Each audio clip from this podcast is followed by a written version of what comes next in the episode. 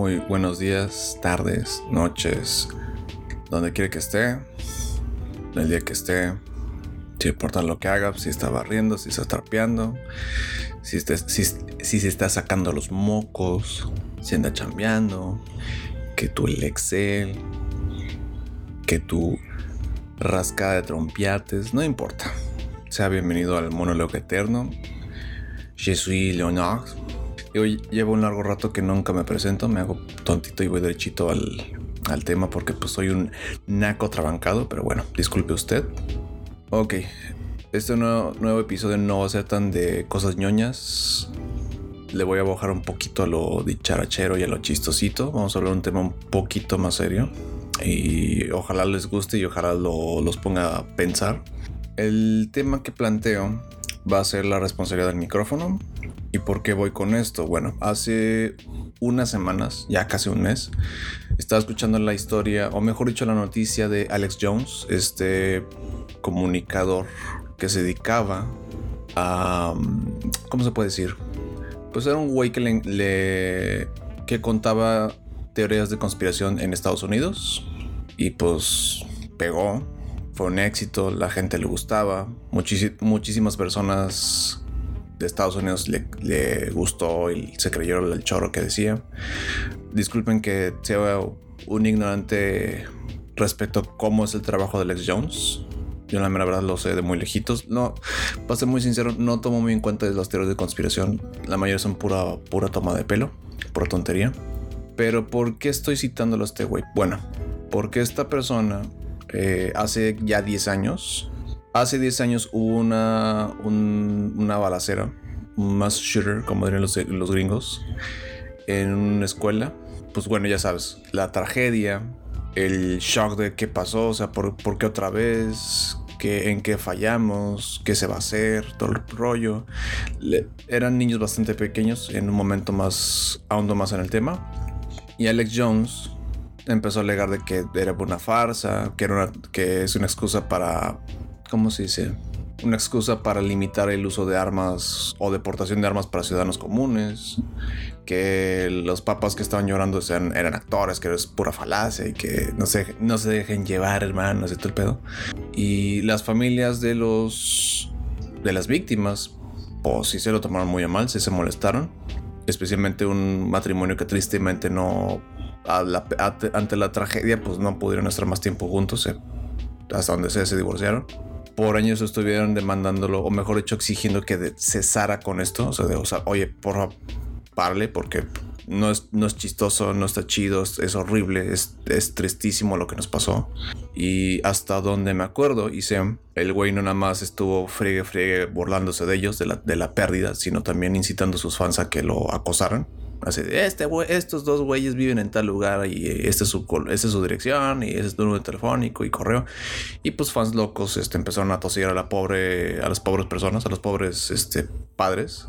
Y estuvo así por 10 años hasta que ellos junto con otras más personas llegaron a la conclusión de, ¿sabes que Tenemos evidencia, suficientemente, suficiente material legal, si existe tal término, este, para demandarte. Le, le levanta la demanda y el güey no le queda más que ir a juicio y el juicio acaba estrepitosamente mal para él. Tiene que pagar de indemnización 45.2 millones de dólares y ahorita que estoy checando mis notas eh, fue la P de un niño de 6 años, lo cual no chistoso, no cool.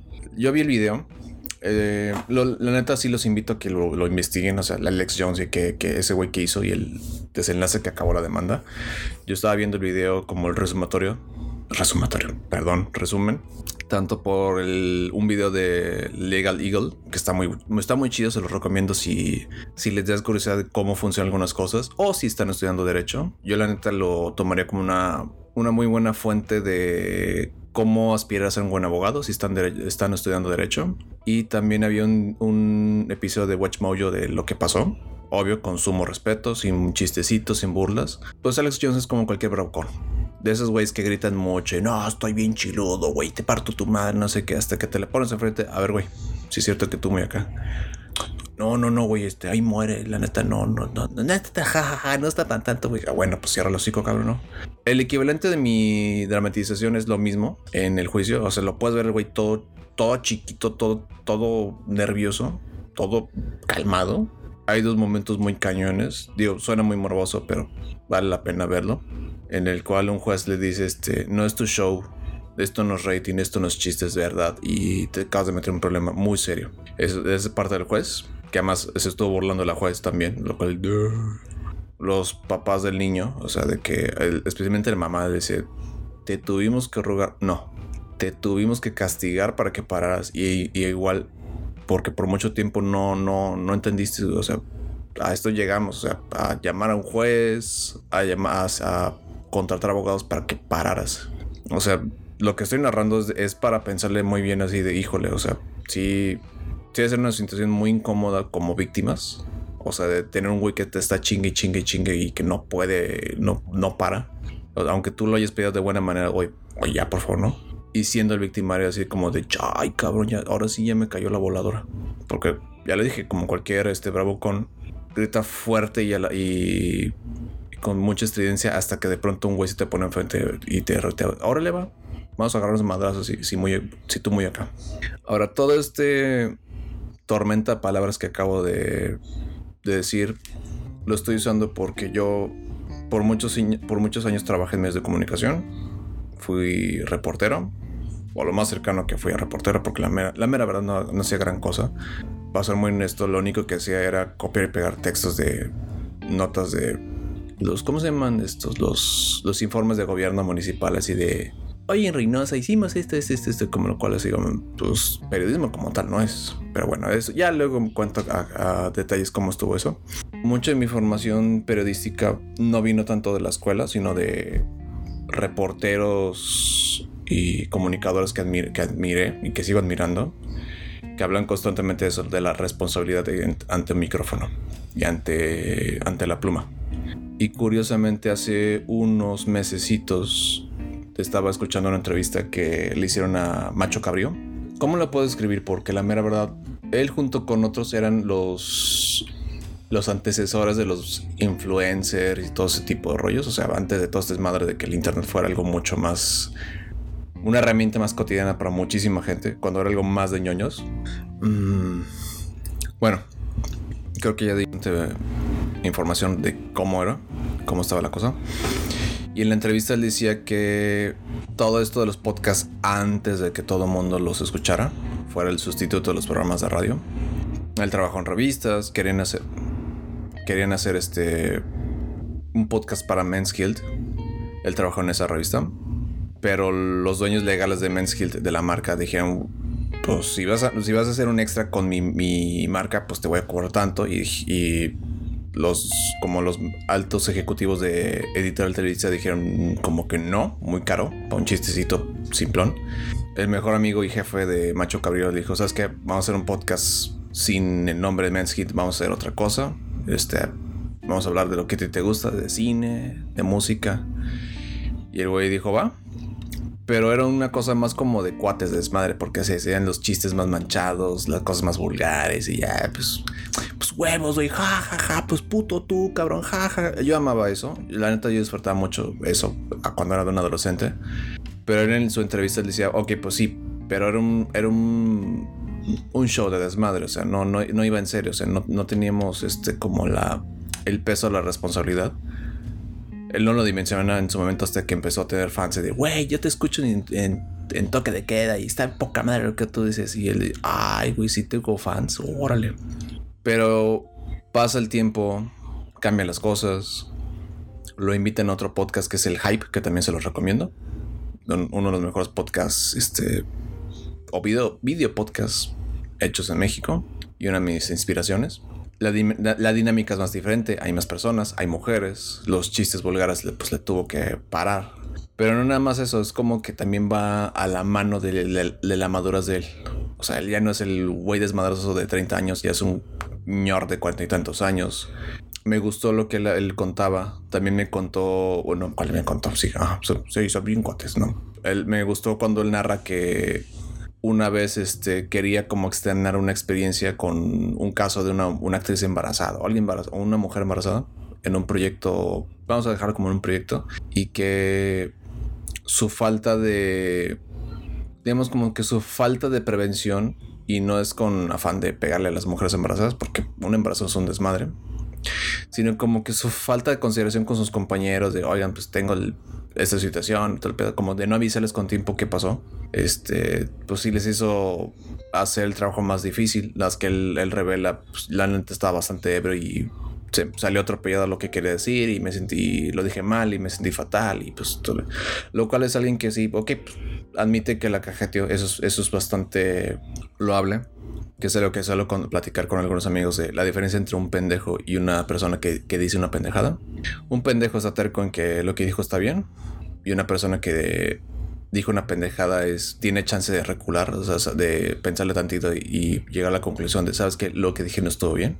Y me gustó mucho y eso aún, aún da más como el, lo que acabo de decir, o sea, la responsabilidad de, un micrófono. Digamos, un, un blog, un blog, bueno, sí, un blog y un podcast, pues hasta cierto punto es muy inocuo, o sea, no, no hace mucho eco en, un público tan masivo. Pero cuando empieza a haber más gente más interesada, especialmente gente que, mm, ¿cómo se puede decir? Con la que coincides en ideas y no tiene un, criterio propio muy avanzado como una persona madura, pues sí les, empiezas a pegar mucho ciertas ideas tuyas como creador de contenido, como, como podcaster y si puede acabar afectando que, a huevo, lo que dice este güey tiene la razón y me voy a madrear el güey de la, de la esquina. Mm, puede pasar, pero depende también la persona y es algo que uno cuando tiene un micrófono tiene que dimensionar y entender, ok, si la cajeteo, si digo una cosa bárbara, una estupidez, pues me tengo que hacer responsable y yo, yo sabré cómo me, pues, cómo soluciono el, el regazón que hice. Voy a contar una experiencia bastante agridulce de mí mismo. Hace mucho tiempo cuando grababa con un, con un amigo un podcast. Los que me conocen ya sabrán de qué estoy hablando, de los que no, pues bueno, hace muchos años cuando me dedicaba a los medios de comunicación, como ya lo conté hace mucho tiempo, yo hice un proyecto con un amigo bastante rudimentario en uno de esos podcasts empezamos a hablar, bueno, más bien yo empecé a hablar bastante manchadamente de las personas que van a los cines con, con chamacos a ver películas más para adultos. Y no me refiero a que haya chichis y bueno, sí, chiches y sangre, sino también como mucho diálogo. Ya saben que los, los películas para adultos, adultos, adultos eh, es mucho diálogo, mucho de bla, bla, bla, bla, y qué pasó, y qué vamos a hacer, y qué hizo Funito tal. O sea, no hay mucho que ver, y pues para un niño chiquito, pues es de, qué hueva. Pero pues uno para adulto que está clavado en no mames, güey, o sea, ¿quién mató a Funito tal? Pues es la gloria. Y en aquel entonces tenía yo los 25, no hombre, ¿cuál? Los 26 años. Se me ocurre, se me ocurre decir una cosa muy estúpida en el momento una cosa bastante hiriente contra las personas que van al cine con chamacos. Y tenía novia que es madre soltera en aquel entonces y ya, ya sí me imaginé el, reclamo que me puso, aunque yo lo pensé como de, pues amor, eso es desmadre, pues como que estoy bien cabronada, pendejo. Ella y, un amigo también. Y la neta sí me sentí muy mal digo, ya eventualmente nos reconciliamos y ya me expliqué respecto a eso de lo que acabo de decir, la responsabilidad del micrófono. Si digo algo bárbaro, pues ni modo, tengo que aguantar vara y recibir el fregadazo o el reclamo de la persona de, oye, güey, tu comentario no fue nada chistoso, lo cual es entendible. muchas personas tenemos ideas que no van a cuadrar con otros, pero eso no es sinónimo de que ah, es un estúpido y hay que borrarlo de la faz de la tierra. Creo que una de las mejores personas que pueden explicar eso es Dave Chappelle, que es un comediante bastante polémico, bastante negros con su humor, no pun intended porque pues es, de color, es, afroamericano. Pero la neta a mí me encanta escucharlo. Tío, hubo un chistecito que no me causó nada de gracia, pero no, no lo voy a castigar severamente, me sigue gustando lo que él cuenta. Pero una cosa que él dijo una vez, al menos que le adjudican mucho a él, es que no me guste tu idea no significa que esté en contra tuya y que te tenga que atacar. O sea, solo uno, en una idea de varias no coincidimos. Lo cual está chido, especialmente en una época en la cual centenares de personas estamos en una burbuja en una burbuja de ideas y cuando nos topamos con alguien con que dice, sabes que no me gusta tu lo que tú crees, ya uno se encabrona, ah, maldito traidor, y puño al, cielo y la furia y el encono y el sed de venganza, pero no, pues no simplemente te topas con alguien, güey, no, no creo en lo que tú crees, pero no lo hace automáticamente una mala persona. Y Digo, ha sido un proceso muy largo de entender la, la responsabilidad y el peso del micrófono. Pero ahorita que vivimos una época en que todo mundo tiene un micrófono, todo mundo tiene una cámara, es más difícil que haya gente responsable entendiendo eso. ¿Y por qué? Bueno, entendemos un poquito el del contexto, el antes y el después. Bueno, antes de que todo mundo tuviera un smartphone en la mano o que fuera mucho más asequible para, para todos nosotros, me incluyo yo también porque la idea de un celular inteligente, touchscreen, con cámara y todo eso, era, era un lujo en aquel entonces. Estamos hablando de unos 10 años para atrás. O sea, era, una cosa de, niños ricos. Hasta me acuerdo que en la revista decía, el nuevo Sony Ericsson tal, que está, este, sale en con un precio carísimo de 4 mil pesos. No, hombre, cual como 3 mil pesos, que en aquel entonces era un dinero de no mames, güey, 3 mil pesos por este pinche celular. Se ve que está cabrón, güey. Y no todo el mundo podía tenerlo, así que digamos como que el monopolio del, del, de la comunicación le seguía perteneciendo a un grupo de personas. A las radiodifusoras, los periódicos, las televisoras. Así que digamos que ahí le estaba el estándar y por ende también el filtro, o sea, dependiendo del productor o la televisora o, la estación de radio decía que sí, que no, o sea, se, les puede llegar a un loquito que decía cosas muy fumadas y... No, hombre, güey, no, hombre, carnal, le ponen tachas al, al, agua del, del, periférico, carnal, y así de...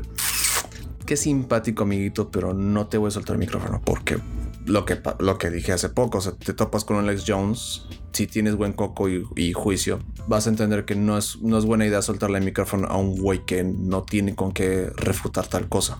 Sacas un güey loquito, pero también te llega un güey de, güey, yo quiero un programa de radio de que hable de videojuegos, de cine, y, y uno compra y dice, puede que sea, sea redituable o puede que no, y es mucho gasto de recursos en un güey que pues su idea no, no es muy rentable a largo plazo porque toman en cuenta que todo esto es negocio, para bien o para mal, y pues también va para afuera. Pero avanza la tecnología, avanza las cosas, las herramientas se vuelven más accesibles, más al público y empiezan a perder el monopolio empiezan a perder más como el control. De pronto tienes 30 mil güeyes este, hablando de lo que sea, de cosas muy ñoñas, muy inocuas. Ay, cabrón, me mordí la lengua. Hasta cosas mucho más severas como de un güey diciendo que se fue a tal lugar y vio que unos fulanos empezaron a tirar este, unas cosas al río. Digamos, uno como un reportero versado que sabe cómo funcionan las cosas, pues, ay, güey, se, se la está mamando, güey, no, tal, tal cosa no existe. Pero de pronto tienes 500 personas que se le creen y dicen, no, güey, ya huevo, güey. El pinche gobierno está haciendo algo en el río, güey. Por eso, por eso los animales están bien locos. Y resulta ser que es otra cosa distinta, pero pues por un güey desconocido, sin formación periodística, sin licencia. Bueno, la licencia ni la cualquier cabrón puede, puede hablar en la radio. Pero digamos, sin la formación periodística y por ende la responsabilidad periodística, pues ya tienes a 500 mensos que se le, que le creyeron y que andan muy alterados ¿Y cómo lo paras? ¿Cómo lo frenas? O sea, digo, tienes las herramientas jurídicas, pero pues en México sí está muy difícil. O sea, ¿cómo puedes castigar a alguien de una manera bastante rápida? Digo, historias no sabemos 30 mil veces de cómo es muy lenta y muy imprecisa la justicia mexicana. Pero ahí tienes un ejemplo. O otro ejemplo muy sencillo es la, las señoras del tianguis. Nombre el tianguis que ustedes, que ustedes quieran. El tianguis de los muros, el tianguis de Jarachina, el tianguis de Bogambilias Digo, disculpen que esté usando ejemplos muy locales, pero vivo en Reynosa, así que ahí disculpen, disculpen mi, mi chiste local. Pero ya sabes, estos señores que empiezan a dar recomendaciones médicas de que mi niño tiene esto, ¿qué le puedo hacer? Y ya sabes, alguien, una alma bien intencionada, pues dice, ah, pues haz esto. O llévate a tal lugar. En vez de llevarlo propiamente con un médico, con un profesional de la medicina y lo cheque bien y le diga, sabes que esto, tu niño tiene esto, que se tome tal y tal, tal cosa le hacen caso más a la señora.